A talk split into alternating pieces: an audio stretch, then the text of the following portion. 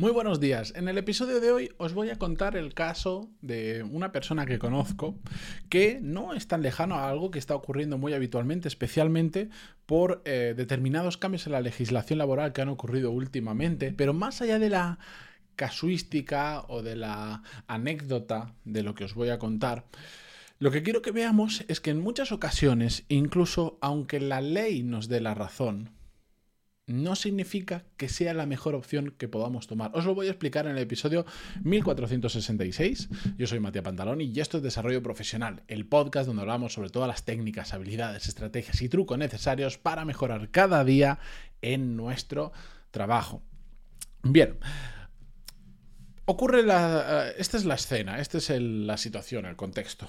Una persona trabaja en una empresa determinada, le vamos a llamar Paco, no se llama Paco, ni su nombre, pero para que nos entendamos, pues Paco, eh, debido a la pandemia, su empresa adopta una política de teletrabajo, eh, como, muchas empresas han pasado. Paco, eh, pues que vive en una ciudad, en Madrid, mm, como adopta el teletrabajo, decide volver a su pueblo para pasar ahí la pandemia, ya termina la pandemia, sigue trabajando desde su pueblo porque las empresas muchas han mantenido esa política de teletrabajo y de repente su empresa decide que ya no, que hay que volver a la oficina y que se acabó el tema del teletrabajo. Me estoy dejando muchas cosas por el camino y muchos, mm, muchos pequeñas cosas legales que suceden por el medio, pero porque no es lo realmente importante.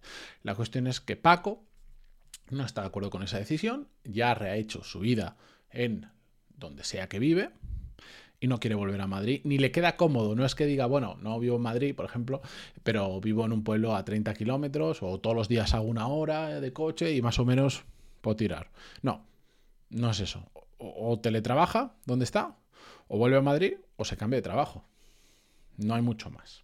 Entonces Paco, como no está conforme con esa decisión, se asesora y por se asesora legalmente y por las circunstancias de Paco, por el contrato, por cómo había ocurrido esa transición al remoto y no sé qué historias. Lo digo de esta manera para que nadie me venga a decir, no, porque resulta que siento un contrato no figura. Se revisa todo, no me acuerdo con exactitud de los detalles, ni es relevante para todo esto. Se revisa todo y su abogado le dice, Paco, no te preocupes, si tú demandas a tu empresa, van a tener que obligadamente, si esto va a un juez, le va a obligar a la empresa a que te permita el teletrabajo por tus circunstancias personales y por otras movidas. Paco se lo piensa, habla con su empresa y les dice abiertamente la situación. O me dejáis teletrabajar o yo voy a recurrir a mecanismos legales para que poder seguir manteniendo esto. Intentan una negociación, pero Paco RQR solo quiere esa opción, perfectamente loable, y terminan en una demanda y un juez termina resolviendo que eh, efectivamente Paco tiene derecho a teletrabajar y la empresa no le puede eh, obligar a volver y por lo tanto ya creo que lo habían despedido ya y le, obliga, el despido se marca como nulo y obliga a que la empresa readmita a esa persona y le tiene que pagar el sueldo durante el no mucho tiempo que estuvo despedido, etcétera, etcétera. Claro. ¿Qué pasa con todo esto? Paco puede pensar, he ganado, me han tenido que readmitir y encima teletrabajo. Genial. Pero mi pregunta aquí, y como dice el título del episodio de hoy, es, ¿realmente merece la pena trabajar en esas condiciones? ¿Realmente merece la pena? Vale, tú has ganado ilegalmente, has ganado ilegalmente, tenías razón. Es cierto, ahí no podemos discutirlo, pero ¿quieres trabajar en un ambiente donde de repente, imaginaros, ¿Cómo es el ambiente? Cuando tú has demandado una empresa, te han despedido, has demandado a la empresa, em, tú no estás de acuerdo en nada de lo que te piden, por eso te han despedido, les demandas, ganas, un juez les obliga a readmitirte. ¿Cuál es el ambiente? ¿Cuál es la relación que tienes a partir de ahí con tu jefe? Y con tus compañeros, con tus compañeros que muchos de ellos, lo sé, han vuelto a trabajar a las oficinas normales como se lo pidió de la empresa. Y tú no. Y tú has pasado por ahí. Y tú te has llevado pues tú has salido con la razón y has terminado teletrabajando. ¿Cómo crees que va a ser la relación con tus compañeros y tu, con tu jefe a partir de ahora? Pues es evidente que va a ser malísima, nefasta. La empresa y tu jefe y tus compañeros van a estar constantemente pensando en cómo puedo hacer para deshacerme de esta persona que no quiero que esté en mi equipo porque es porque no, porque ya hemos tenido lío, porque no nos tratamos con esa persona, no nos soportamos. ¿Realmente merece la pena trabajar en estas condiciones? ¿Vosotros lo creéis? Que sí, que yo entiendo que esta persona ha conseguido lo que quería. Paco ha conseguido lo que quería. Pero yo soy de la filosofía que incluso aunque la ley te ampare, la razón o el sentido común en muchas ocasiones no merece la pena. Porque te vas a pasar trabajando, probablemente a Paco le quedan, calculando su edad, más de 30 años de trabajo. ¿Quieres pasar los próximos, ya no digo 30, pero en esa empresa los próximos 3, 4, 5 años hasta que encuentres otra cosa mejor? Porque encima se da la circunstancia que te metes en tu propia cárcel. Paco tiene un trabajo bien remunerado que a donde se ha ido a vivir es muy difícil, que es imposible que encuentre el mismo trabajo o similar por el tipo de industria que es. No hay donde se ha ido, es no, no existe. Es como si yo me dedicara al mundo marítimo y me voy a vivir a León.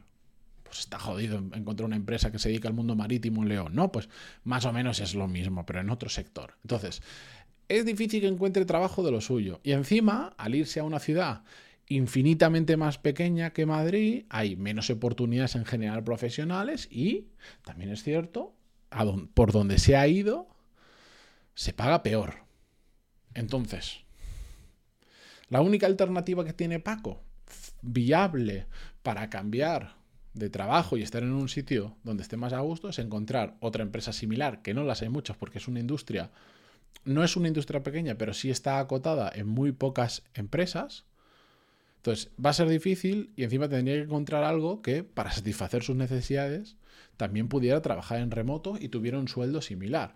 Como todo esto va a ser muy complicado, si Paco no quiere cambiar de industria y no quiere empeorar sus condiciones, entre comillas, está obligado a seguir trabajando en esa empresa aunque se dé cuenta de que el ambiente es fatal, que no se con ningún compañero y todo sea intentar ponerle la zancadilla.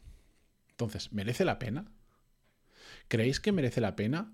Vamos a poner que tarde cinco años o tres años en encontrar un nuevo trabajo. ¿Creéis que merece la pena que Paco ¿Creéis que merece la pena tres años de vuestra vida sufriendo? Que cada día que vas a trabajar es un dolor, y estoy suavizando las palabras, es un dolor de culo. ¿Creéis que merece la pena? Yo, en mi opinión, no. Evidentemente, no siempre puedes sacrificar todo, no siempre es fácil cambiar, etcétera, etcétera. Pero para mí, una de mis prioridades que yo tengo es que donde trabaje a mí me haga feliz, a mí me guste, yo disfrute. Que eso no significa que sea idílico todo, que vivamos en un país de unicornios, para nada. Hay días buenos, días malos y días peores. Hay cosas que te gustan mucho hacer, cosas que no te gustan nada. Todas las empresas tienen sus cosas buenas y también sus cosas malísimas y cosas que a mí me sacan de las casillas, cosas que no entiendo, que no soy capaz de empatizar, que no me gustan. Pero que el cómputo global de todo lo que ocurra, para mí es muy importante que sea no positivo, sino muy positivo. Que me guste donde estoy trabajando, cómo estoy trabajando y con las personas con las que estoy trabajando y lo que estoy haciendo. Porque si no, cada día del resto de mi puñetera vida será un pequeño infierno que además me lo he buscado yo. Entonces, este es un caso, este es un ejemplo, pero se puede aplicar a un montón de circunstancias que sin, que sin necesidad de llegar a temas legales y tal, como lo que os he contado, ocurre que mucha gente está trabajando en sitios que realmente detesta.